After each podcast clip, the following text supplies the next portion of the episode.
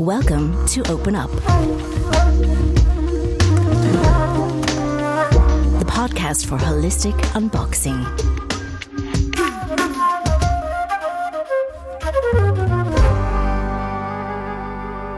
Wir melden uns heute aus dem Studio von Dino Giglio, der Audiokanzlei, und sind das erste Mal im Studio. Vorher waren wir ja immer im Podcast und es ist eigentlich ein sehr schönes räumliches Gefühl.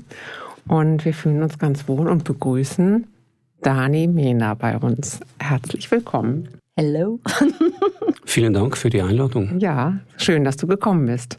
Also am besten gehen wir gleich äh, rein ins Thema, weil wir haben nur eine kurze Zeit und du äh, bist ein Mann voller Tiefen, Höhen äh, und sehr facettenreich.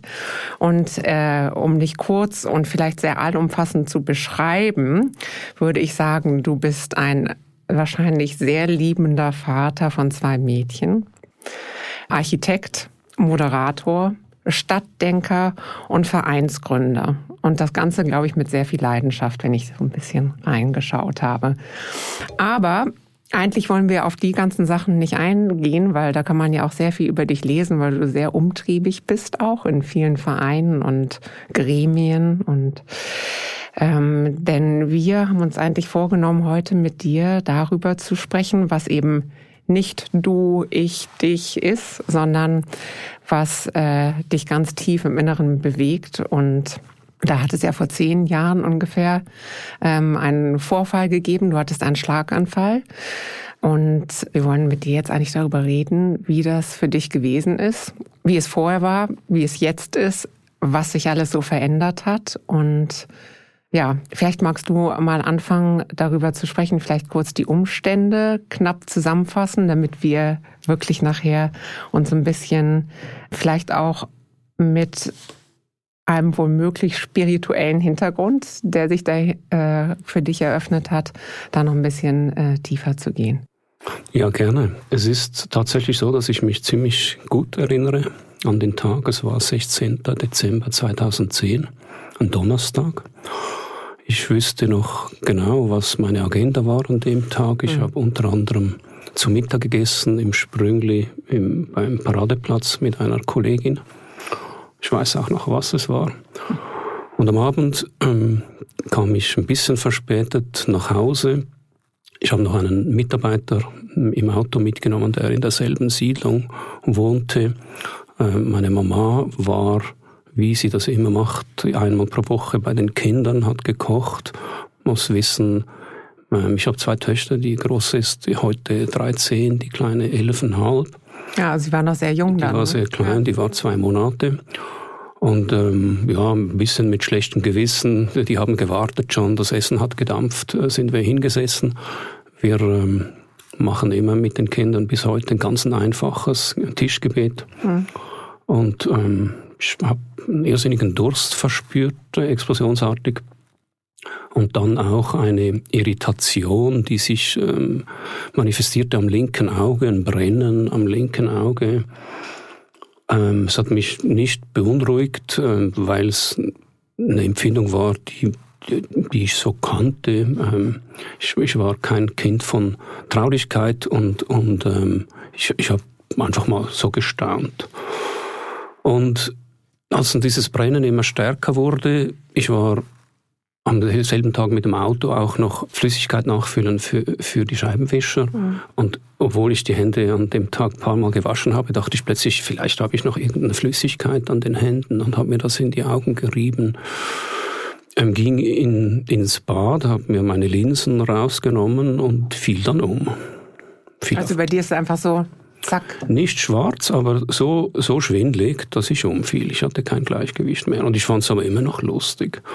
Und dann bin ich zurück an den Tisch und wir haben noch ein bisschen geredet und so. Und äh, meine Mama, die auch am Tisch saß, die aus dem medizinischen Hintergrund hat, ähm, wir waren doch auch äh, wie, wie, alle anderen beunruhigt. Und, und weil wir ähm, die beiden Kinder ähm, im Hirslanden, in der Hirslandenklinik auf die Welt äh, brachten. Und das waren sehr, sehr schöne Erlebnisse, habe ich dann da am Notfall angerufen, zuerst ähm, meine Frau Und die hat mich dann gerade weitergegeben. Das war eine Notärztin am Telefon und die hat mit mir zwei, drei Tests gemacht. Ähm, der, der wesentlichste ist ein Trick oder ist ein Hinweis, mit dem man sehr gut äh, herausfinden kann, ob man gerade einen Hirnschlag hatte oder Lächeln. einen Insult. Lächeln geht auch, aber noch besser ist mit, mit beiden ausgestreckten Armen, äh, mit geschlossenen Augen und mit dem Zeigefinger die Nase zu treffen. Ah, okay.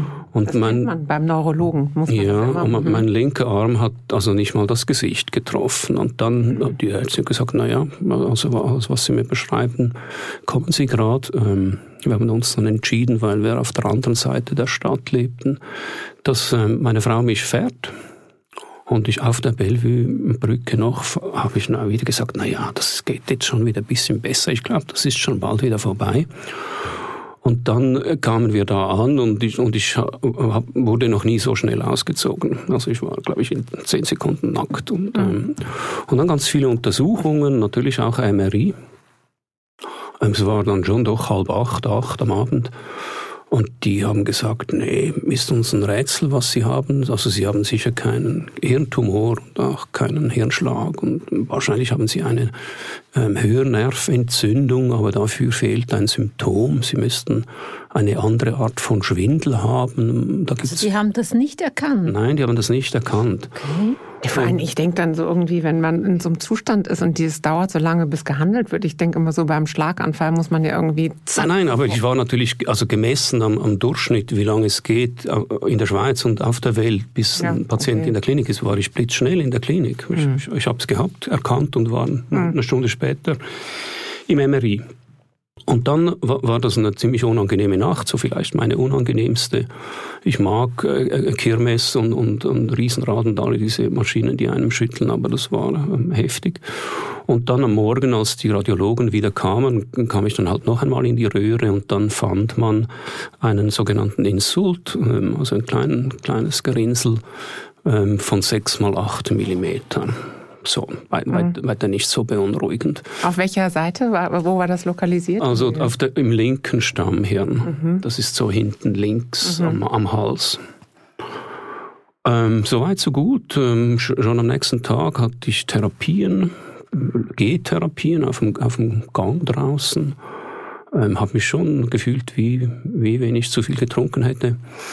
Ähm, aber mein Neurologe, ein super cooler Pole, ähm, hat mir dann gesagt, naja, das ist so, so, wie sie sich entwickeln. Sie werden an Weihnachten zu Hause sein, sie müssen nicht in die Reha.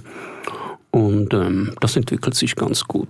Bis dahin hattest du Ausfälle, wo, wo waren, also hattest du richtig schon Ausfälle oder noch nicht? Also Ausfälle äh, im, Im Sinne von, äh, äh, dass du dich nicht gut artikulieren konntest nee, oder dein Bein nee, nicht bewegen konntest? Oder? Nee, das war, das war ähm, toll, dass das eben nicht der Fall war, weil das im linken Stammhirn ist, mhm. ein Insult. Es war ja auch ähm, klein eigentlich. Sehr, oder? sehr also, klein, ja. sehr klein. Das, und das repariert sich dann auch mhm. mit verschiedenen Hormonen und, und anderen Botenstoffen. Ähm, hat, hat, sich das wirklich schnell erholt? Nein, ich Ausfälle, ich habe geschielt und ich, mir war schwindlig und, mhm. und ich habe getorkelt und, und ich konnte nicht so richtig schlucken und ich habe auch nicht richtig gut gesehen. Und zwar äh, hat das damit zu tun, dass die Augen dann nicht mehr koordiniert sich bewegen. Also das Areal des Hirns, was bei mir betroffen war, ähm, steuert ganz viele vegetative Geschichten, die Atmung, den Herzschlag, das Gleichgewicht, solche Dinge.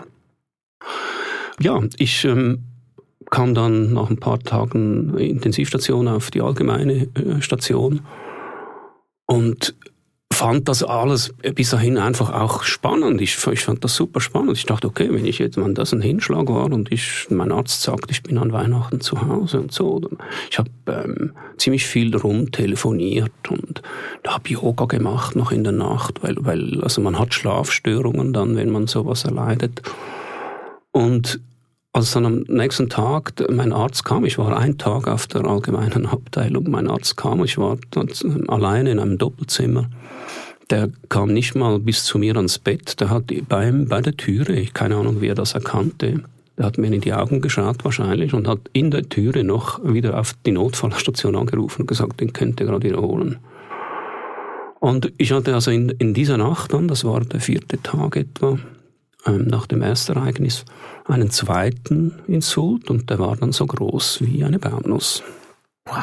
Also man kann sich das äh, eh nicht ganz vorstellen, aber man, man sagt, man weiß das gar nicht genau, aber man sagt, das sind 900 Millionen Hirnzellen, die abgestorben sind. Ähm, das ist fast ein Prozent der gesamten Hirnmasse. Und dann habe ich ein bisschen mehr geschielt und hatte ziemlich viel mehr Probleme. Mhm. Wie kann das sein, dass man, also gibt's das? Ist das häufig, dass man mal so, so wie so einen Voranfall hat und dann Doch. Das Ja, das, ja? das gibt's viel, viel häufiger. Meine Mutter, die hatte ja auch, also ja? zuerst einmal eine Ischämie und dann ein paar Jahre später ja auch, also sie ist dann mhm. sehr schweren Schlaganfall. Und bei ihr war das auch, als ich sie am ersten Tag besucht habe im Krankenhaus, konnte sie noch die Arme bewegen und so mhm. ein bisschen reden und die Beine. Und eine Woche später, da war dann gar nichts mehr. Die hatten nochmal zwei richtig heftige Schläge ja. gehabt im Krankenhaus, obwohl sie diese ganzen, ich weiß auch nicht, was sie da machen, diese Medikation, aber. Ja. Nee, also das ist kein Sonderfall. Ähm, ich habe Neurologen kennengelernt, die mir erklärten, dass die meisten Menschen, wenn bis sie 60 sind, mehrere kleine Insulte hatten. Mhm. Also das, das kann man haben, alle Monate mal. Nur das repariert sich halt. Das ist wie wenn man sich im Wald irgendwann eine Dorne kratzt ja. und, und das ist so klein, dass das nicht wirklich einen, einen Einfluss gibt. Ich habe ähm, dann also längere Zeit noch einmal auf, auf der Intensivstation verbracht und, und ähm, ein anderes sehr berührendes Erlebnis war, dass ich, als ich als Notfall da ankam und nichts eben sah, ich äh, konnte meine Augen nicht mehr wirklich koordinieren eine sehr tiefe, eingehende, freundliche Stimme, die, die alle diese Anweisungen gegeben hat und viele Fachbegriffe verwendet, die ich damals nicht verstand. Und ich war überzeugt, das ist mein Arzt. Und ähm, erst dann, als ich wieder auf, auf der Intensivstation war, realisierte ich, der hat mir dann eines Morgens, ich hatte dann die ersten zwei Wochen fast nicht geschlafen. Also das misst man logischerweise auch. Und die Ärzte haben gesagt, sie haben zwei Wochen nicht geschlafen. Wir haben das an ihren Hirnströmen, äh, die aufgezeichnet sind, erkannt erkannt. Und der hat mir dann gesagt, ähm, Monsieur Ménard, ähm, ich bin genau einen Tag älter als Sie und, und ich dachte, ja, jetzt, jetzt erklären Sie mal mir, wer Sie sind, oder? Er, er heißt Perrault. Und ich habe ihm dann Monsieur Perrault gesagt und ähm, es hat sich herausgestellt, er ist zwar Arzt, aber der ist im Krieg, im ähm, Jugoslawienkrieg geflüchtet und konnte familiär nicht sein Diplom nachholen in, in der Schweiz und musste darum als Intensivpfleger arbeiten. Den hat man ich habe das dann wochenlang erlebt, immer wieder geholt für spezielle Dinge, die er einfach am besten konnte, immer noch kann.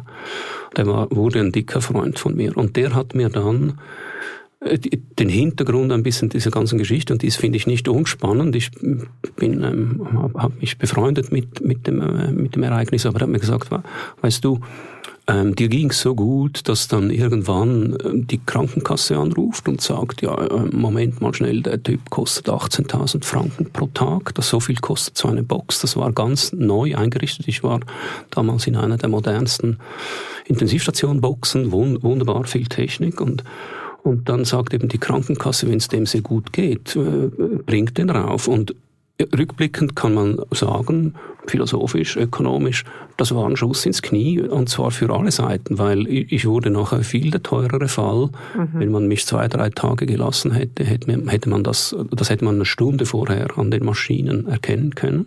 Mhm. Das, das Ankündigen eines zweiten Insultes, das zeigt sich in, in verschiedenen Botenstoffen und, und anderen Faktoren, die man eben misst. Und das war kein Vorteil für meine Krankenkasse, weil das wurde teurer und es war auch logisch für mich kein Vorteil. Ja. Nur seltsamerweise, und, und das kann ich nur, nur so vielleicht erahnen, was der Grund ist, wieso ich nicht eine Sekunde bitter war, obwohl ich die Geschichte weiß. Oder ich kenne von einem Insider, wie das wirklich ablief und wie man das hätte anders machen können. Und dann, ich, ich weiß, ihr habt gesagt, macht einen kurzen, kurzen Einführung, aber ähm, war ich dann mehrere Wochen noch einmal auf, auf der Intensivstation und auch mehrere Monate oder mehrere Wochen, auch sorry, einen Monat in, in, in der Reha. Und als ich nach Hause kam, weiß ich, meine Tochter war dann die kleine dreieinhalb Monate, die konnte krabbeln. Und der Papa konnte das nicht. Ich, ich musste mal zuerst wieder lernen sitzen. Ich, ich fuhr Rollstuhl eine Weile lang. Wie lange warst du denn in der Reha? Also Ja, ich, ich glaube fünfeinhalb Wochen war das. Oh, und was, war, was musstest du alles äh, wieder erlernen sozusagen? Also wo, ja, wo hast du hast du wirklich so wie als Kind wieder angefangen oder nee, also auch Sprache und so? Nee, also ich hatte Logopädie, das auch schon, aber das hatte nicht etwas mit dem Sprachzentrum zu tun, sondern wie ich sagte, mein Areal, was geschädigt ist, äh, steuert vegetative Dinge, Schlucken. Mhm. Und, und ähm, in Schlucken integriert sind die Stimmbänder. Und äh, ich habe dann alle drei Jahre eine Abklärung machen müssen. Ähm, ob ich immer noch gleich, gleichen Invaliditätsgrad habe, weil, weil dann nach einem Jahr etwa ist die IV gekommen und gesagt, wir müssen das abklären. Ich hatte eigentlich keine Lust dazu, aber weil ich mich nicht invalid fühlte, aber, aber die haben mir dann glaubhaft und, und verständlicherweise erklären können, wenn du jetzt unter ein Auto kommst und dadurch invalide wirst, ist es natürlich von Relevanz zu wissen, wie hoch dein Invaliditätsgrad vorher schon war. Mhm. Also musst du das tun. Und das war ein zweieinhalbtägiges Assessment. Und das hat ergeben, dass ich 26 Prozent invalid bin. Ah, doch, also ein Viertel fast ja. schon. Wo, wo, wobei, also dieser Zahl gegenüber bin ich super kritisch. Ähm, Weil es tönt nach viel. Also wenn, wenn ich jetzt das lesen würde, würde ja. ich sagen, wow. Aber ja, also der hinkt oder sowas. ja. Und, und ähm, der Zahl gegenüber bin ich sehr kritisch, weil ich es erlebt habe, wie das erfasst wurde. Und, und das waren zwei sehr charmante Damen, die mich äh, zwei Tage, fast zwei Tage ausgequetscht haben. Aber ein bisschen böse gesagt musste ich denen erklären, was, was Wallenberg-Syndrom ist. So heißt mein Hirnschlag. Die, die, die wussten nichts. Und, mhm. und was die mich abfragten, naja, also, und äh, das andere ist natürlich, was ist deine Ausgangsenergie? Ich hatte viele Ärzte, die mir gesagt haben, ich empfinde meine heutige Energie etwa auf dem Level der Hälfte meiner Energie vor elf Jahren.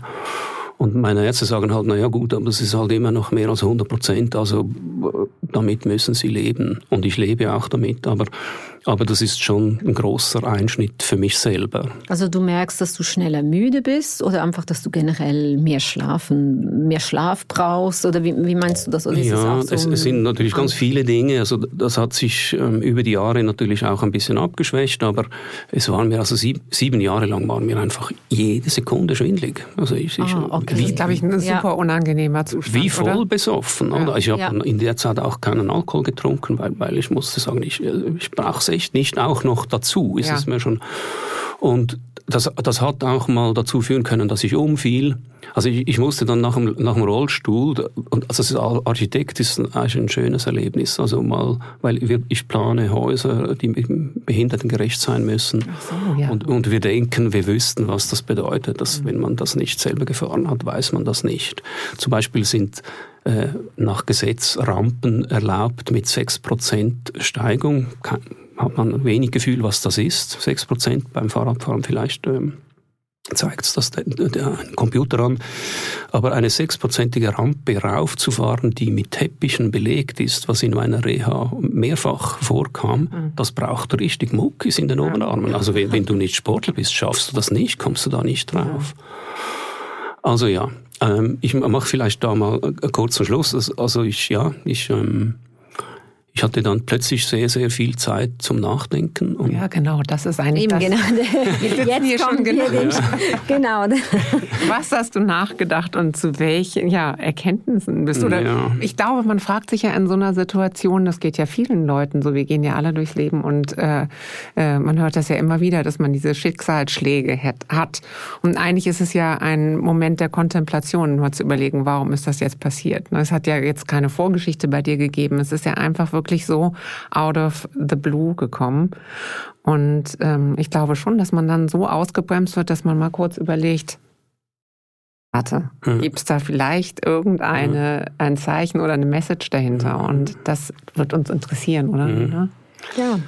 Ja, ja wie, wie, wie, gesagt, ich, ich hatte einen genialen Neurologen. Das, das war Zufall, wobei und Zufälle glaube ich so nicht. Er hatte halt einfach Dienst an dem Abend, als ich eingeliefert wurde. Der ist einer der ganz, ganz fitten Multiple Sklerose Menschen in Europa, ein Pole. Czaplinski heißt er. Super cooler Typ. Und der kam, glaube ich, so in der zweiten Nacht um zehn, bevor er nach Hause ging, noch einmal zu mir und sagte, und wie geht's Ihnen? Und ich habe ja den nicht wirklich gesehen. Aber was ich, also das wäre noch ein anderes Thema. Ich habe mehrere Wochen irrsinnig gut gerochen und ich habe mehrfach sagen können, wer jetzt dann gerade in, in, ins, ins Zimmer kommt, aufgrund was ich, ich habe, also wenn ich drüber nachdenke, denke ich heute, das ist crazy, mhm. aber ich konnte das machen und mehrere Leute haben das bestätigt. Also hat sich wie eine andere, ein anderes Sinn und es kann verschärft, so. verschärft ja, ja, und technisch kann es nicht sein, weil, weil Spitäler äh, baut man dann solche Zimmer mit Überdruck, also da geht alle Luft raus und nicht rein. Es ist nicht möglich physikalisch, aber vielleicht hat es eine andere Ebene. Du hast gesagt, ähm, ähm, spirituell oder so. Aber der Herr Czaplinski hat mir dann äh, gesagt, Sie haben sicher tausend Fragen und eine ganz große. Und ich so, tausend Fragen habe ich, aber das habe ich generell immer. Welche meinen Sie? Ja, wieso ich? Und ich, ich habe spontan total laut lachen müssen. Also ich habe gar nicht drüber nachgedacht, ich musste laut rauslachen. Habe gesagt, echt? Also, nee, keine Sekunde habe ich mich jetzt gefragt, wieso ich? Also Selbstmitleid hatte ich zum Glück nicht. Und jetzt habe ich zwar die Jahre vorher nicht jeden Tag mich gefragt, wieso habe ich eigentlich nicht endlich einen Hirnschlag, aber dass das, was ich da die 20 Jahre gemacht habe, ich habe in den bösen Jahren 3400 Stunden gearbeitet und ich war noch Lehrer an der ETH und ich eben noch Firmen gegründet und Familie gegründet und, und viel Sport und viel Party dass das eventuell, ich habe nicht darunter gelitten, ich fand es ein super Leben, aber mhm. dass das ein bisschen viel sein könnte, okay. Und so gesehen, ja, das ist so. Man, man, ähm, ich hatte kurz vorher noch ein Interview mit einer Zeitschrift, die hat mich dann dort so beschrieben als erfolgreicher Geschäftsmann. Und dann sitzt du da wochenlang in deinem Bett und denkst, was Erfolg? Was, was heißt genau Erfolg? Was heißt das genau? Und das wird in unserer Welt normalerweise gemessen an irgendwie ökonomischen Kenngrößen, völliger Blödsinn. Und du realisierst natürlich dann, wenn du nicht, ich konnte nicht sitzen, ich musste wochenlang üben zu sitzen. Und wir sitzen jetzt hier in einem Stuhl und man denkt, na ja, also das ist jetzt nicht so eine große Kunst. Ich weiß, das ist eine Kunst. Es gibt nicht so viele, ähm, Tiere zum Beispiel, die sitzen können. Es ist nicht so banal. Geschweige dann auf stehen und geschweige auf einem Fuß stehen und geschweige dann noch die Augen zutun. Also der Mensch ist schon auch ein Wunderwesen. Aber was ist denn äh, Erfolg jetzt nach der ganzen Geschichte für dich? Wie würdest du jetzt Erfolg? Äh, was wäre ähm, wenn du am Ende deines Lebens stehst, für dich dann das erfolgreiche Leben. Und es stehen viele am Ende des mhm. Lebens und die sagen tatsächlich, mein Fuhrpark, mein Haus. Es gibt Autos, ja auch ganz viele, diese, die das ganz vieles bereuen. Es gab doch diesen Blog von dieser australischen Krankenpflegerin. Sie war eine Palliativpflegerin. Mhm. Und das war, wurde, ich glaube, sie hat sogar noch ein Buch gemacht danach, weil sie hat mit vielen Leuten gesprochen, die wirklich am, kurz vor dem Tod standen und niemand hat irgendwie bereut, ähm, etwas wegen der Arbeit oder finanziell. Alle haben irgendwie gesagt, ja, ich hätte gewünscht, ich hätte mehr Zeit mit meinen Kindern verbracht oder ich hätte diese Reise gemacht. Und das ist ein sehr schöner Blog, den mhm. sie da gemacht hat. Ich glaube, der hat ganz viele Leute auch. Sie hat ein Buch geschrieben, genau. Sie hat ein Buch Thema. geschrieben, oder? Ja, es war vor ein paar Jahren, ja. Ja, was wäre Erfolg dann für dich? Erfolg? Also, ich, ich glaube nicht mal, dass mit mein Ereignis, mein gesundheitliches jetzt die, die Sichtweise, was das ist, also vielleicht wirklich verändert hat, aber es ist natürlich noch, mir noch einmal deutlicher geworden. Ich war vielleicht damals, als mir das passierte, auf, auf so einer Entwicklung, wo ich auch dachte, das hat was mit meinem Auto zu tun oder so. Ähm, obwohl ich dem nicht so ganz traute. Aber Erfolg heute würde ich sagen, also ich finde den Begriff schon mal ein bisschen schwierig, äh, einfach weil er so, so domin ja. dominant ja. konnotiert mhm. ist. Aber es, es, ruft gerade ein Bild auf und man, man denkt gerade, man wisse, was das ist. Aber ich glaube, Erfolg ähm, oder vielleicht könnte man ja den ersetzen, was ist der Sinn des Lebens? Also ähm, ist zufrieden zu sein, also dankbar zu sein. Ähm, äh, zu erkennen, in welcher privilegierten Situation wir hier in der Schweiz allgemein, jeder, der in der Schweiz lebt, ist privilegiert und besondere Leute besonders und, und da zähle ich ganz sicher auch dazu. Und dann würde ich ähm, eben den Begriff würde ich gerne tauschen, Erfolg, aber einfach äh, eine Lebenszufriedenheit zu haben, also eine Handvoll Menschen zu haben und das ist ziemlich sicher auch deine Familie. Mhm. Ähm, der du nahe bist und mit der du Zeit verbringst und ähm, die, ja, die dich beschäftigt und mit denen du et etwas hinkriegst, was man Reflexion nennen könnte mhm. oder, oder ähm, in Schwingung sein, Resonanz finde find ich ganz, ganz ein schönes Thema. Und ich hatte das vorher schon. Also ein Teil meines äh, ausgefüllten Tages war auch, dass ich einen Tag in der Woche frei nahm und nicht im Büro war und mit, meinen Kindern verbrachte. Seit die leben mache ich das. Und natürlich habe ich das nicht aufgehört. Das ist immer noch gleich. Und so vielleicht schon ein sehr interessantes Lernerlebnis ist, eben zu, zu, erkennen, das hat nichts mit materiellen Fragen zu tun. Und wirklich, ich meine das genauso. Es hat unter Null nichts mit materiellen Themen zu tun, Erfolg. Das ist ist ein Irrsinn, den wir uns hierhin konstruiert haben, zu denken, man sagt das einfach so schnell. Ja, ist aus einer guten Familie oder was eine gute Familie, was heißt denn gut? Also mhm. was ist denn da gut? Ja, sie haben ja. Kohle, ja. Und, und er hat Glück gehabt, weil äh, der Papa hat nämlich schon, äh, schon geerbt und jetzt hat er halt das auch geerbt. Ja, was heißt denn gute Familie, oder? Emotional sind die vielleicht ziemlich arm dran. Und das hat sich einfach noch viel, viel deutlicher gezeigt bei mir. Und natürlich ich glaube, ich war vorher schon recht ein, ein dankbarer und, und, glücklicher Mensch. Ich habe das hat nichts mit einer Kompetenz oder mit, mit einer eigenen Fähigkeit. Das ist wirklich einfach Glück gehabt, so reingeboren, genetisch, äh, sozial. Ich bin in sehr, sehr, sehr einfachen Verhältnissen aufgewachsen. Mein Papa war zweimal viele Jahre arbeitslos in den 70er Jahren. Und, und das hat mich null negativ beeinflusst, seltsamerweise. Also das er war auch immer gut gelaunt, er ging jeden Tag ins Kino. Aber materiell bin ich ganz bescheiden aufgewachsen und, und das ist heute anders. Ich, ich, ähm, also ich beschäftige mich als Immobilienökonome mit ökonomischen Themen und, und weiß relativ genau, also wo man in der Schweiz steht, wenn man 100 oder 200.000 Franken Jahreseinkommen hat, da ist man schon ziemlich weit oben. Also vor wenigen Jahren, vor 15 Jahren war man mit 100.000 ähm, Einzelpersonen in, in den sieben best, besten Prozenten, also in den sieben höchsten Prozenten. Also, und, und das, diese Dinge vergisst man einfach viel zu schnell und mhm. möchte noch mehr und noch mehr und denkt irgendwie, das sei was Gutes, anstatt man. Es wird einem ja auch die ganze Zeit ja. äh, vorgemacht. Mhm. Das ist ja nicht, also wir sind ja doch auch von der Werbung, von Filmen, von was auch ich. Also wir werden ja schon auch beeinflusst und auch die Kinder werden ja schon in der Schule auf Erfolg getrimmt mhm. mit den Noten und du musst dann ins Gymnasium und eben da auch schwierig sich genau. Ich meine, da ist ja auch schwierig, dass wir uns völlig davon lösen und sagen, ja, aber das interessiert mich alles nicht.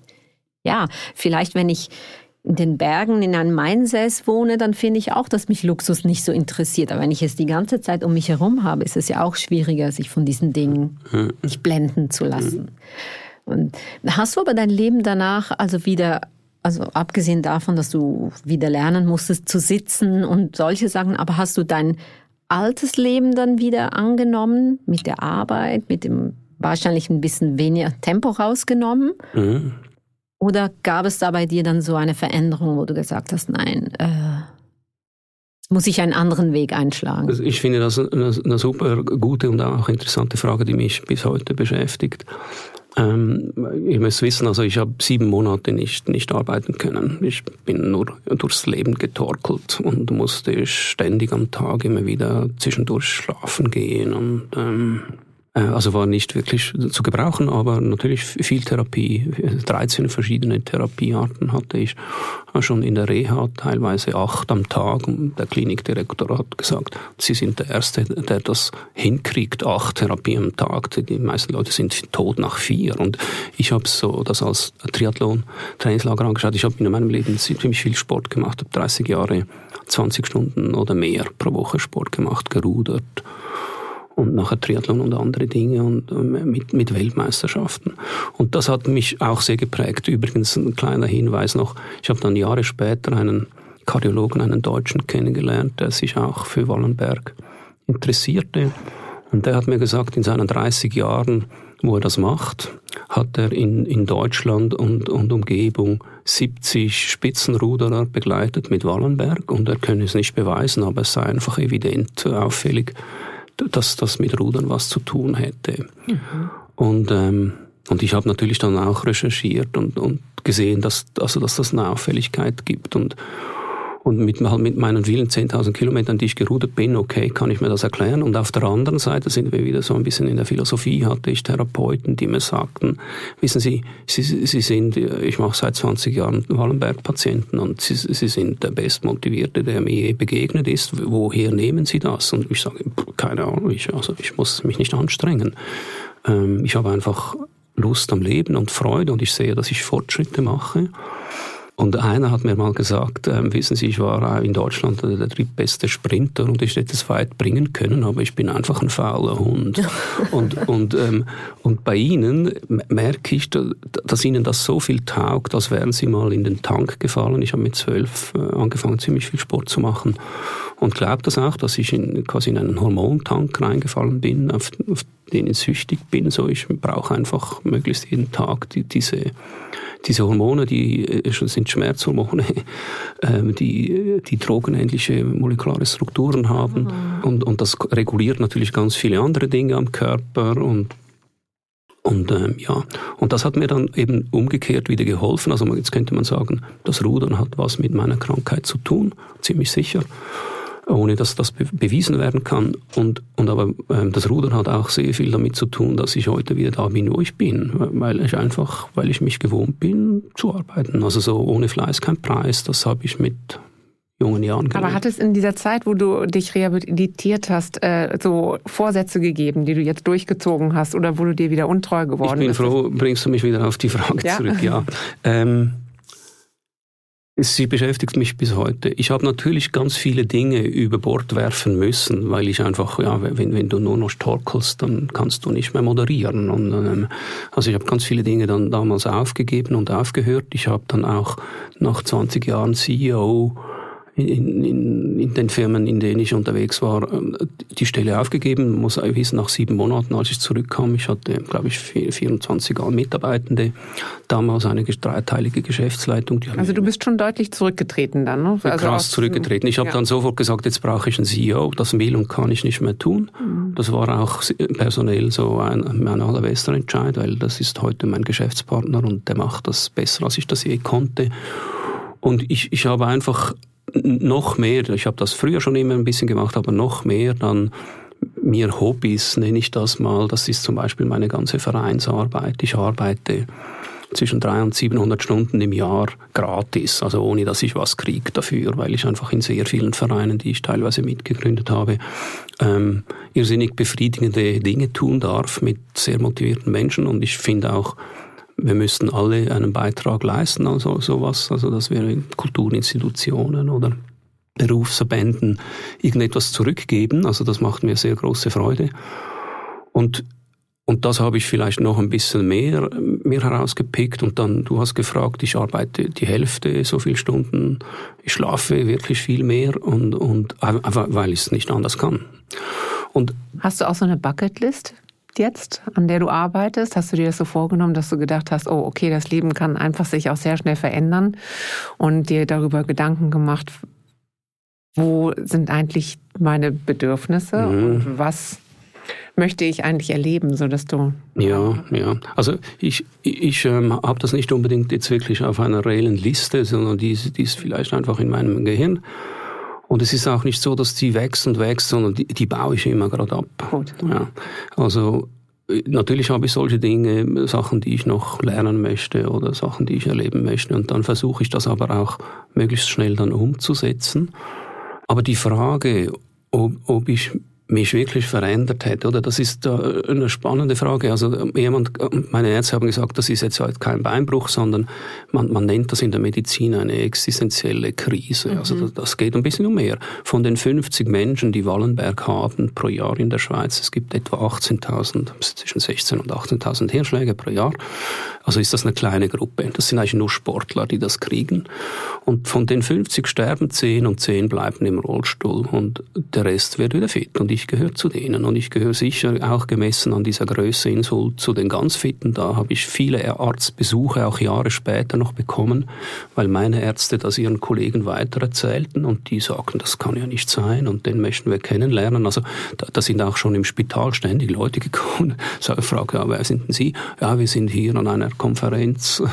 Ich lebe in Deutschland, aber ich habe gehört und ich möchte Sie einfach kurz sprechen. Hast du dann aber auch irgendwie so mentale Arbeit gemacht? Also mir kommt jetzt gleich Joe Dispenza in Sinn, mhm. der ja diesen wahnsinnigen, ich glaube, er hat einen Radunfall und mhm. dann konnte er ja nichts mehr machen und er hat dann plötzlich angefangen, alles wieder, die, die Zellen neu zu programmieren. Also ich weiß jetzt, ich kann jetzt das nicht so genau wiedergeben, wie er das gemacht hat, mhm.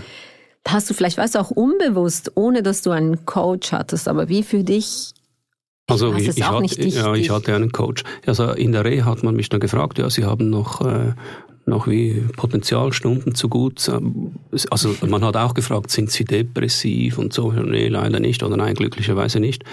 Aber brauchen Sie, hätten Sie Lust, mit, mit einer Psychiaterin zu arbeiten? Und, und mit Psychologen habe ich als Kind schon gearbeitet und ich habe auch als Sportler sehr viel also psychologische Arbeit gemacht, also mentale Arbeit. Ähm, und habe dann gesagt, ja, ich hätte Lust. Und habe eine sehr coole Frau dann kennengelernt in der Reha.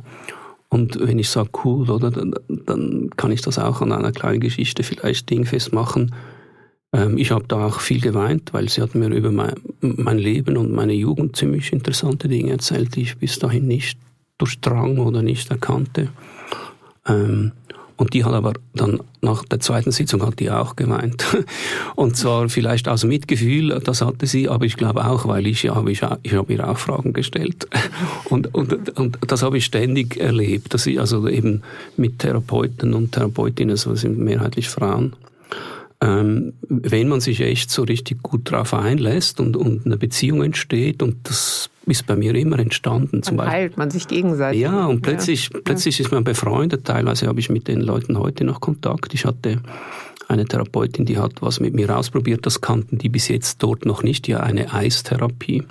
Ich hatte auf der ganzen rechten Körperseite sogenannte Sensibilitätsstörungen. Man kann sich das so vorstellen, wir haben ganz viele verschiedene Arten von Rezeptoren, Druckrezeptoren, Hitzerezeptoren, Schmerzrezeptoren, Lagerrezeptoren und die senden durch den Körper ins Hirn, ins Stammhirn Signale und die werden dort verarbeitet als Hitze oder kalt und so. Und weil das bei mir quasi an einem Ort ankam, diese Impulse, wo es nichts mehr gab. Da war eine baumnussgroße Stelle, die war tot. Mhm. Ähm, erzeugt dann das im Hirn totale Irritation.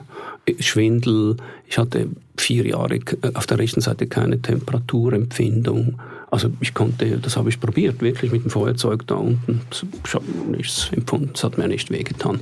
Und umgekehrt beim Duschen waren schon relativ harmlose Wasserstrahlen, wie Nadeln hat sich das angefühlt, als würde mich jemand durchlöschen. Ich habe teilweise geschrien oder ich hatte auch Nächte, also jahrelang in der Nacht immer wieder schreiend aufgewacht, weil, weil mein linkes, mein rechtes äh, Wadenbein so stark schmerzte, als wäre mir ein Lastwagen. Also ist mir nie passiert, darum kann ich es vielleicht auch nicht beurteilen. Aber so, wenn ich es beschreiben müsste, fühlt sich an, wie ein Lastwagen über mein Schienbein gefahren wäre. Solche Dinge, einfach ganz viele das Störungen. Das ist wahnsinnig, dass das alles nur mit dem Gehirn Guck, zu ich tun genau hat. Ich habe genau den gleichen Gedanken so, wow, gehabt, ja. Die Schaltstelle. Ja. Das ist wirklich die Schaltstelle, ja. Und, und die, die, die Übungen, die man halt macht und die Therapien und, und, und das ganze Leben ist ja auch eine Therapie Therapie. Natürlich hat man mir dann empfohlen, machen Sie unbedingt weiter Sport und versuchen Sie die Dinge wieder. Ich habe jahrelang versucht, wieder Ski zu fahren, es ging nicht. Und dann plötzlich an einem Tag ging es wieder. Und und man nennt das saltatorisch. Also ähm, diese Nervenreize, die es braucht, die muss man sich zutrauen und die schmerzen vielleicht oder irritieren oder sind unangenehm, aber die braucht es und dann bildet eben das Hirn neue Synapsen. Ja, das ist nicht so und, interessant. Und ja. Leistungen, die mal links unten waren, waren plötzlich sind die an einem ganz aber anderen Das ist ja im Prinzip genau, wenn du ein Baby bist, ist es ja genau das Gleiche. Du brauchst ja auch diese Reize und die Stimulation, sonst entwickelst du das ja auch nicht. Das sind die Verknüpfungen mhm. und die werden dann ja eigentlich nur wieder auch im fortgeschritteneren Alter neu äh, verknüpft. Ja, ja, das ist so. Und das sind wunderschöne Erlebnisse. Also eben beim Skifahren, ich bin viel Ski gefahren in meinem Leben und dann irgendwann nach vier Jahren probieren jede, jede Saison. Das ging einfach nicht. Ich bin nach einem Schwung auf die Schnauze gefahren, schweißgebadet und äh, todmüde. Und irgendwann habe ich gesagt, okay, mein Glücksgefühl äh, ähm, oder mein Glück im Leben hängt jetzt nicht in, zentral vom Skifahren ab, dann lasse ich es halt sein. Ähm, und eines Tages auf einem Berg, ich war mit den Kindern oben über Mittag, habe mich getroffen mit meiner Frau, die ist sehr groß und hat ähm, ich habe 43, sie 44 an den Füßen. Sie hat gesagt, hey, es ist so ein schöner Tag, willst du nicht probieren? Nach vier Jahren erfolglos probieren. Und das, das bin ich dann vielleicht auch, glaube ich, oder dass ich dann sage, oh, why not? Also ich weiß zwar, dass es nicht geht, aber haben wir die, haben wir die Schuhe getauscht und ich konnte besser Skifahren als je, oder? Und da sitzt du, das habe ich dann also wirklich, da sitzt du nach dem Hang unten dich hin und holst nur noch und denkst, das kann doch jetzt nicht sein. Jetzt habe ich jahrelang geübt und es kein Millimeter hat sich irgendetwas bewegt und, und heute an dem wunderschönen blauen Tag, relativ eisige schwarze Piste, geht das plötzlich wieder. Was ist denn da genau passiert, oder? Aber, Aber da bekommt man schon auch ein Verständnis für für wie eine andere Dimension, oder ja, nicht? Das ja. jetzt so blöd, ein Wunder, das ist nee, das so, ist, aber ja, es ist schon, ist schon so, eben wenn du sagst, du musst dann heulen, weil, weil plötzlich, plötzlich geht Selbstverständliche es. Dinge, mhm. die vorher selbstverständlich waren, sind dann ja, ja, aber dass sie dann ja plötzlich wieder gehen, da genau. bist du doch schon da und fragst dich so, ja, aber woher kommt jetzt plötzlich diese Kraft mhm. oder dieser, dieser Moment? Mhm. Also hast du da auch für dich Antworten gefunden? Ja, also bist du schon. religiöser geworden? Oder? Nee, nee, das bin ich eigentlich nicht. Also religiös jetzt im klassischen Sinn bin ich nicht. Ich, ich glaube schwer, dass äh, das, was wir hier leben oder wahrnehmen als, als Universum, ähm, nicht wirklich das Universum ist. Das ist das, was wir in der Lage sind wahrzunehmen. Es ist äh, viel, viel reichhaltiger und es ist viel, viel komplexer.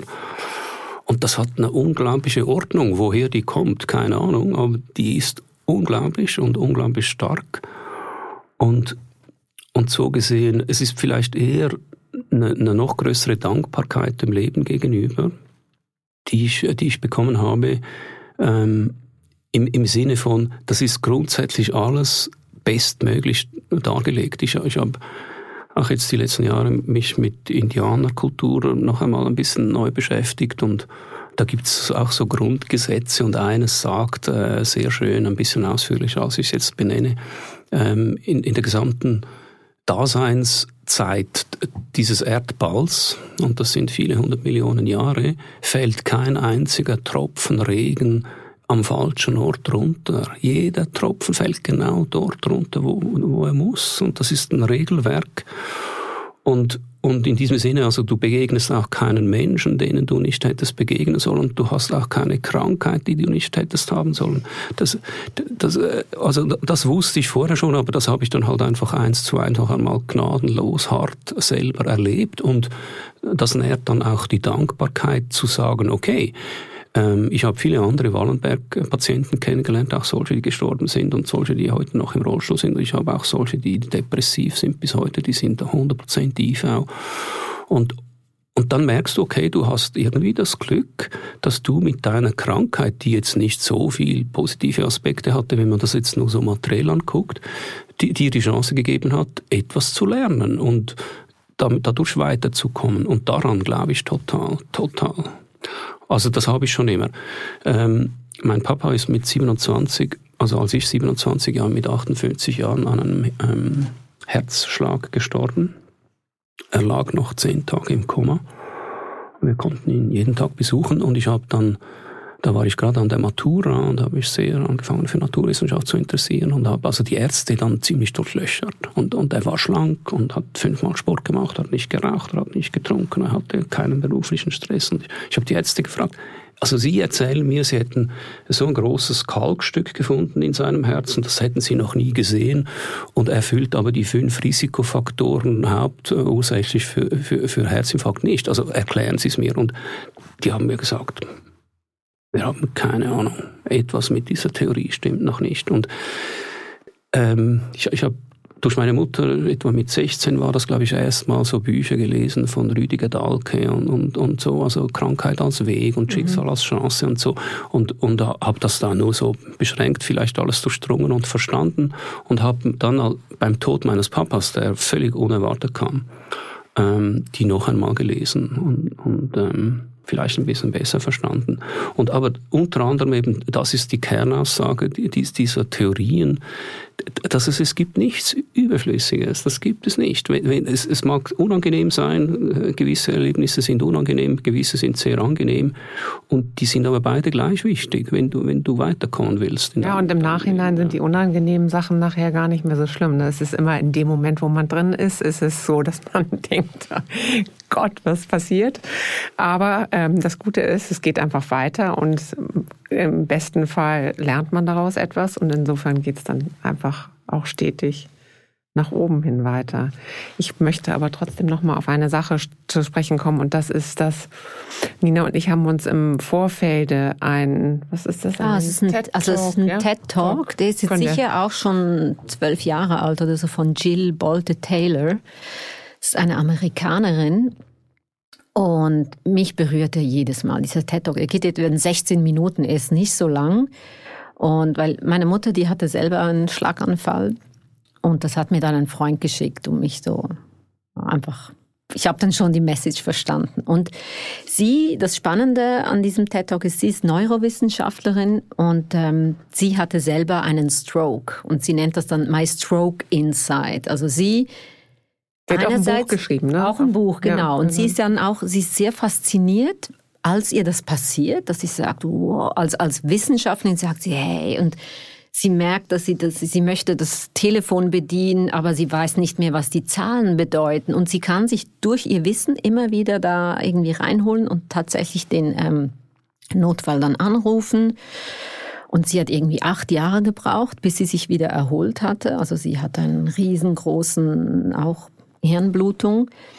Und was sie dann so beschreibt, und deswegen muss ich da auch jedes Mal wirklich heulen, auch jetzt, wenn ich nur schon daran denke, sie ist dann durch diesen, also in diesem Zustand ist sie in eine völlige Gefühlswelt gekommen. Sie nennt das I was in Nirvana und so, einfach in La La Land und alles war nur schön und Gefühl und Liebe und und als Neurowissenschaftlerin hat sie auch gecheckt, ja, das ist einfach, weil ich in der Hirnhälfte quasi war, die noch funktioniert hat. Und die war nur Gefühl. Und ihr Wunschtraum ist es eigentlich. Und deswegen verbreitet sie auch, dass das wir uns vielleicht manchmal besinnen würden auf diesen Zustand und in Peace kommen. Nicht nur mit uns, aber auch mit anderen und, und dadurch auch die Welt ein bisschen verändern könnten. Also hast du auch so einen Moment gehabt, wo du wirklich man hat es vorhin so rausgehört ja, bei so dir. Ein bisschen, weißt du, so, weil du so gesagt hast. Dieses Irdische abgelegt mhm. hast, ja. oder so.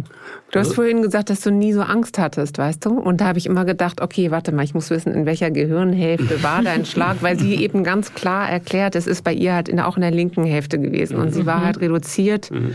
von aller Funktionskraft nur auf die rechte Hälfte. Und die rechte Hälfte ist halt pures Bewusstsein. Und die linke Hälfte, wenn die dann ganz rausfällt, dann bist du halt nur noch pures Bewusstsein. Und äh, ja, sehr, am Schluss äh, ist es ja fast wie eine Nahtoderfahrung gewesen für sie, oder Nina? So ein bisschen? Mhm, ne, weil sie, schon, ja, ja. Sie war ja auch traurig, dass man ihren riesigen Geist wieder in diesen kleinen, Körper. beschränkten Körper gequetscht hat. Also ich, ich kann damit was, was anfangen oder mit, mitfühlen, mitempfinden. Am Anfang konnte ich nicht lesen, weil, weil eben meine Augen nicht richtig mitmachten. Und dann, als ich das wieder lernte, ähm, ist mir aufgefallen, dass ich Texte im Tagesanzeigermagazin, ähm, die, die ich also Jahre, Jahrzehnte lang einfach gelesen habe und besser oder schlechter fand und so, aber jetzt auch dann wieder auf die Seite legte, Texte plötzlich äh, ganz anders verstand und beim Lesen zu weinen begann und mich tagelang nicht mehr einklickte. Ich, ich, war nur noch traurig. Ich war traurig darüber. Ähm, ich kann mich erinnern an einen Text, den ich gelesen habe über, über ein Kriegsgebiet ähm, in, Afrika. Und der hat vor allem die Sicht der Kinder angeschaut und ein bisschen beschrieben, wie, was das bedeutet für die Kinder dort. Und, und klar, okay, ich hatte selber auch gerade Mädchen, die waren noch nicht so alt, die waren so ein paar Jahre. Und früher hätte, also, hätte ich weiß nicht, er hätte es wahrscheinlich nicht so an mich rangelassen, so das vermute ich, dass ich das dann plötzlich viel mehr an mich ranließ. Und ich wurde so gesehen wie emotionaler, wo, wobei, ah, doch, dort bin ich mit dieser Formulierung nicht ganz zufrieden, weil ich glaube, ich, ich war schon immer emotional, aber ich habe einfach noch etwas anderes drüber gedeckelt, Ähm, und das hat dann mit sportlicher Disziplin und mit Schmerz, Schmerzresistenz und solchen Dingen zu tun, die, die man lernt, um, um halt dann im Ziel der Schnellste zu sein, also auf die Seite zu schieben. So, ich bin sicher ein sehr guter Verdränger. Und und dann hatte ich plötzlich so viel Zeit zu Hause und, und nicht diese Agenda und bam, bam, bam, ich kann mich gar nicht darauf einlassen, sondern ich habe mich darauf eingelassen und, und wurde dann sehr traurig. Und das habe ich schon gemerkt und das hat sich auch nicht mehr irgendwie zurückverwandelt oder so. Das ist geblieben. Ich, ich weine heute bei teilweise sehr seltsamen Situationen. Also seltsam im Sinne von, es ist nicht für mich selber seltsam, ich weiß schon wieso, aber ich, ich kann sehr gut traurig sein, auch ähm, bei Themen und Dingen, die jetzt nicht unmittelbar mit mir direkt was zu tun haben, sondern ich begegne irgendjemandem und der ist traurig oder der erzählt mir eine, eine Geschichte, die mich berührt. Und, und dann lasse ich mich da auch richtig sacken und ich empfinde das aber als was Schönes. Also es ist nicht, es bedroht mich nicht, sondern ähm, auch wenn ich äh, Roger Federer vielleicht in anderer Hinsicht weniger äh, verehre, aber das fand ich an ihm immer super. Der, der kann gewinnen und dann weint er und drei Milliarden Menschen schauen ihm zu, es ist ihm scheißegal. Also das, das ist so stark, so stark, oder? Also zu sagen, ich habe diese Emotion jetzt, das war sicher nicht, weil er traurig war, sondern weil er halt sehr glücklich war und äh, erleichtert von diesem Druck. Aber dass er das zeigen kann und ähm, vielleicht früher hätte ich dazu geneigt zu sagen, naja, das ist also eine Schwäche oder ein Mann macht doch das nicht oder so. Und, und, und heute weiß ich viel deutlicher, das ist das Gegenteil, das ist eine Stärke und Emotionen äh, sind mit die, die, die beste Ressource, die wertvollste Ressource, die wir haben und das sollte man unbedingt zulassen, ob jetzt das angenehm ist oder mal nicht so angenehm. Also das sollte man nicht werten und lachen ist gut und weinen ist nicht gut, das ist ein Blödsinn. Und so gesehen, das hat sich verändert und und das hat schon ähm, meine Kinder haben mir auch geholfen in dieser Hinsicht. Also ich habe vor allem die, meine Kleine, die ist auch sehr emotional, die ist zehnmal am Tage ganz glücklich und ganz traurig und und das geht einfach bam bam, also wie ein, ja, ein Gummiball, der, der von der Decke an den Boden und hin und her und das ist anstrengend, ja, es ist anstrengend, aber es ist super. Schön, ja. Und ich versuche ihr jeden Tag oder immer, wenn das so ist, zu sagen, hey, verdräng das ja nicht, oder? Das, das, ist, das macht dich zwar jetzt vielleicht traurig, aber äh, du bist ja dann auch wieder ganz glücklich und, und ähm, das ist halt das Leben. Und versuche das zu genießen und das zu estimieren und das als eine. Irgendwann kommt es in Flow. ja, das vielleicht, ja. Und also so gesehen, ja, hat, hat, hat das schon etwas verändert in meinem Leben. Oder du, du hast äh, Friederike vorher gefragt, was habe ich sonst angepasst in meinem Leben? Und wenn ich ganz, ganz ehrlich bin, nicht so viel, respektive ich muss es vielleicht anders formulieren. Ich habe ziemlich viel angepasst, aber nicht freiwillig. Ich habe bis heute Symptome und wenn ich die nicht hätte, wäre ich genau der alte Dani. Hm. Also da, da mache ich mir keine, keine Gedanken dazu. Und das irritiert mich irgendwie auch ein bisschen. Ja, Man könnte oder? sagen, äh, nichts gelernt oder was. Aber das oder? könnte doch auch bedeuten oder zeigen, dass du das Leben, das du hattest, ja gern hattest. Vielleicht. Es kann ja auch sein, ja. dass du darin aufgehst in deinen Projekten und dass Schon. es ja auch ein Teil ist und du vielleicht gar nicht so viel verändern musst. Also ich finde noch interessant, Oder? diese äh, äh, Jill ähm, sagt ja, ähm, dass sie quasi durch diesen Vorfall gemerkt hat, dass sie Bewusstsein ist und Körper und dass das zwei verschiedene Sachen sind und mhm. dass äh, das eben ihr Leben wirklich verändert hat und dass sie so dankbar ist, dass sie diesen Schlaganfall gekriegt hat, weil sie eben als Neuro, äh, was ist sie, Wissenschaftlerin, das sehr wissenschaftlich angegangen hat und als sie das halt an ihrem eigenen Körper bewusst gefühlt hat, dass es Bewusstsein und Körper gibt und dass das zwei völlig verschiedene Sachen sind und dass du schon lenken kannst, wo du dich mehr aufhalten möchtest. Mehr im Körper, also mehr in dem physischen Materie oder mehr in dem Bewusstsein, was mhm. ja auch äh, Bewusstsein mit Wissen zu tun hat. Und ich spreche auf ein Wissen an, nicht was wir uns äh, erlesen und erlernen, sondern was tief, tief, tief in uns drinsteckt, mhm. was wir wahrscheinlich schon über, ich weiß nicht wie viel Leben mitschleppen und in jedem Leben ja neu formen. Und ich finde, es ist, äh, äh, war eigentlich auch schön. Wir haben da ja gestern auch drüber gesprochen, kurz, Nina, weil ähm, es ist ja eigentlich ein, ein Schlag im Leben gewesen der Gott sei Dank sich mit viel Arbeit an sich selber äh, wieder aufgelöst hat, weil sie hat ja gar keine Handicaps mehr. Aber diese Erkenntnis hätte sie womöglich sonst im Leben nicht bekommen, sagt mhm. sie. Mhm. Und ja, so gibt's das halt. Ja, also ich glaube, das ist ein ganz wichtiger Begriff, das Bewusstsein. Ähm, ein langjähriger Freund von mir, Daniele Ganser, Historiker und Friedensforscher aus Basel, ähm, der, der, auch ähm, Achtsamkeitskurse gibt und sich sonst interessanten Themen zuwendet, der sagt immer, ähm, glaube nicht alles, was du denkst oder, oder glaube auch nicht alles, was du fühlst, sondern du musst immer wieder in der Lage sein, davon Abstand zu nehmen, also das zuzulassen und dir das anzugucken und zu, zu sagen, ich bin nicht meine Gedanken und ich bin auch nicht meine Gefühle, ähm, sondern das sind Aspekte von mir und die kommen und die gehen und, und, ähm, und äh, eben ich, ich, ich bin ein Bewusstsein und das ist viel mehr als das eine oder das andere, sondern das ist eben dann die Summe. Und, und ähm, so gesehen, ja, fand ich das jetzt gerade einen interessanten Hinweis von, von dir. Ähm,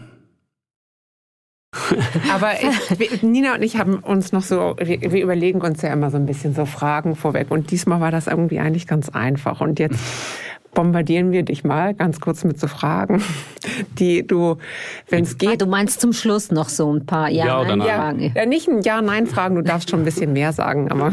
Aber nicht so zum, ausschweifend. Genau. Ja. Zum Beispiel haben wir uns überlegt, was nach deiner Auffassung oder so, wie du jetzt im Leben stehst, passiert, wenn wir sterben? Also mal, natürlich weiß ich es nicht. Und, und so gesehen ist es eine Vermutung, aber die habe ich. Und ich glaube, wir transformieren uns an, an irgendeinen Ort, in irgendetwas hinein, von dem wir ziemlich wenig Vorstellung haben. Aber umgekehrt kann ich sagen, ich bin sehr fest davon überzeugt, dass es nicht, es ist nicht fertig im Sinne von einfach vorbei. Und das glaube ich total. Ja. Und, und du hast vorhin so eine Anspielung gemacht äh, in Bezug auf Reinkarnation und damit kenne ich mich nicht so aus, aber ich bin mit Leuten umgeben, die, die nichts anderes tun, als sich mit Reinkarnation beschäftigen und, und ich bin sprachlos, was, was die mir erzählen und wie viel Sinn das ergibt und, und was die durchdringen und was die wissen und was die, ja, das also. Das gefällt mir jetzt sehr gut, was du sagst. Mhm. Weil genau das ist ja auch so ein bisschen unser Open-up-Ding, was da in deinem Satz gerade drin stand, ist so, ich kenne Leute, die sich damit beschäftigen und ich finde es wahnsinnig interessant, aber du sagst nicht in der im gleichen Atemzug, es gibt nichts anderes als Inkarnation. Das ist, wir haben schon tausend Leben gehabt und du bist da voll äh, quasi äh, der Überzeugung. Und ich finde, das ist eigentlich das Interessante. Es gibt so viele Konzepte, es gibt so viele Arten und Weisen, aus welchen Dimensionen du dir das Leben anschauen kannst. Und äh, wir finden eben, das ist das Interessante daran, weißt du? Und deswegen sagen wir, ja, Leute, die sich an Inkarnationen erinnern, wirklich äh, so richtig intensiv, also die durchleben das ja quasi, was mhm. sie schon mal durchlebt haben. Das finden wir einfach interessant, mhm. weil das ja toll ist. Und keiner von uns, glaube ich, kann mit Bestimmtheit sagen, was macht nach dem Tod passiert. Ne? Jeder nee, aber wir das können das ja nicht aufzeichnen und beweisen. Ja. Also wir brauchen ja immer ja, einen Beweis ja. für alles. Ja. Und wenn du das alles wüsstest, ich glaube, dann würde man wahrscheinlich das Leben anders leben. Mhm. Und wahrscheinlich muss man das Leben schon so leben, wie wir das ein bisschen jetzt tun, indem wir ausprobieren und an Grenzen gebracht werden und äh, uns ist dann auf der anderen Seite wieder Türen öffnet. Ähm, ja, also in dem Sinn ist ja auch ein total schönes Schlusswort. Und Nein, noch kein nee, Nein, Nein, wir müssen noch. Warte, warte, warte. Du kannst nicht sagen, was treibt dich an? Was ist dein. Das kannst du nicht. Okay. Was treibt mich an? Also ich, ich da gibt es sicher eine, eine, ganze Reihe von Dingen, aber ich, ich empfinde eine, eine, irrsinnig virulente Neugierde in mir drin. Ja. Also ich, eine Offenheit. Ähm, ich, ich hatte meine Beziehung mal mit einem Mann ähm, das, das wollte ich einfach in der Phase ausprobieren und, und das beschreibt mich recht gut. So, das meiste in meinem Leben, was, ähm, was andere Menschen beachtlich finden, das sind Zufälle aus, aus meiner Sicht. Das ist mir passiert. Da, da habe ich mich nicht wirklich drum gekümmert oder wollte das erreichen, sondern das waren Türen, die hat mir jemand aufgemacht. Das war meistens dunkel, wenn man reinguckte und vielleicht ein bisschen gruselig. Und weil ich nicht so viel Angst habe, bin ich ein Typ, der da dann reingeht und sagt, oh, ich guck's mir mal an. Ich hoffe, die bleibt offen, damit, wenn es nicht gut ist, ich wieder raus kann. Aber meistens ist es eigentlich immer gut.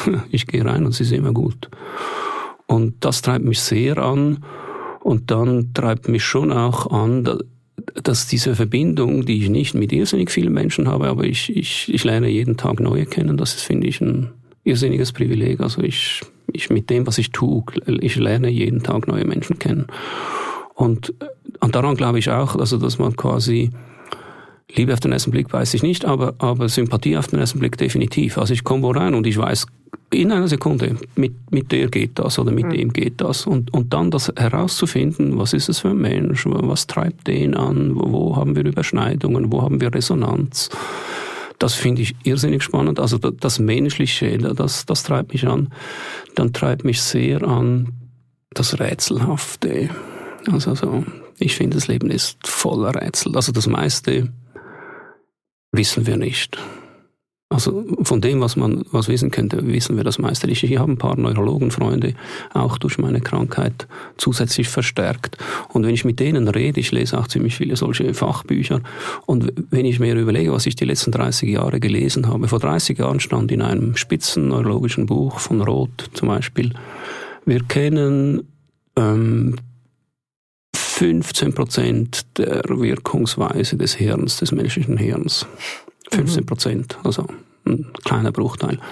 Zehn Jahre später stand in einem anderen Buch eines ähnlich äh, begabten Menschen, wir verstehen 12 Prozent.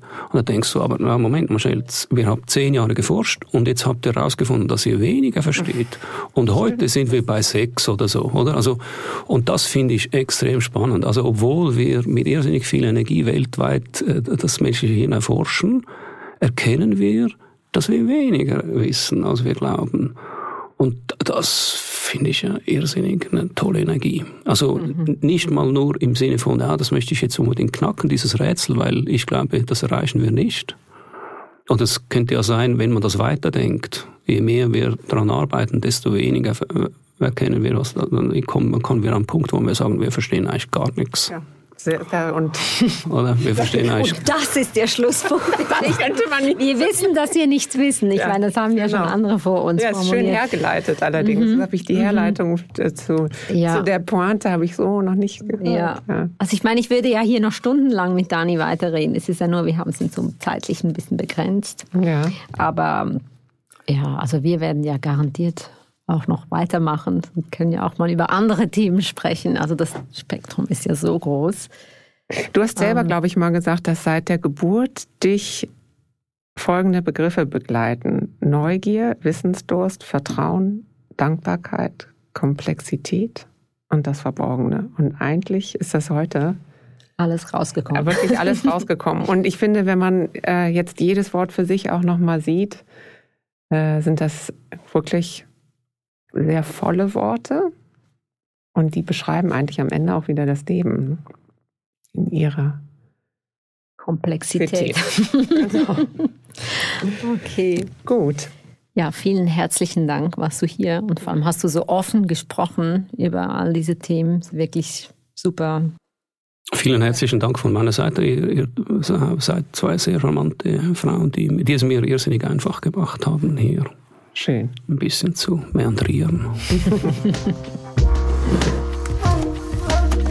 Open Up, the podcast for holistic unboxing. Stay tuned and stay open.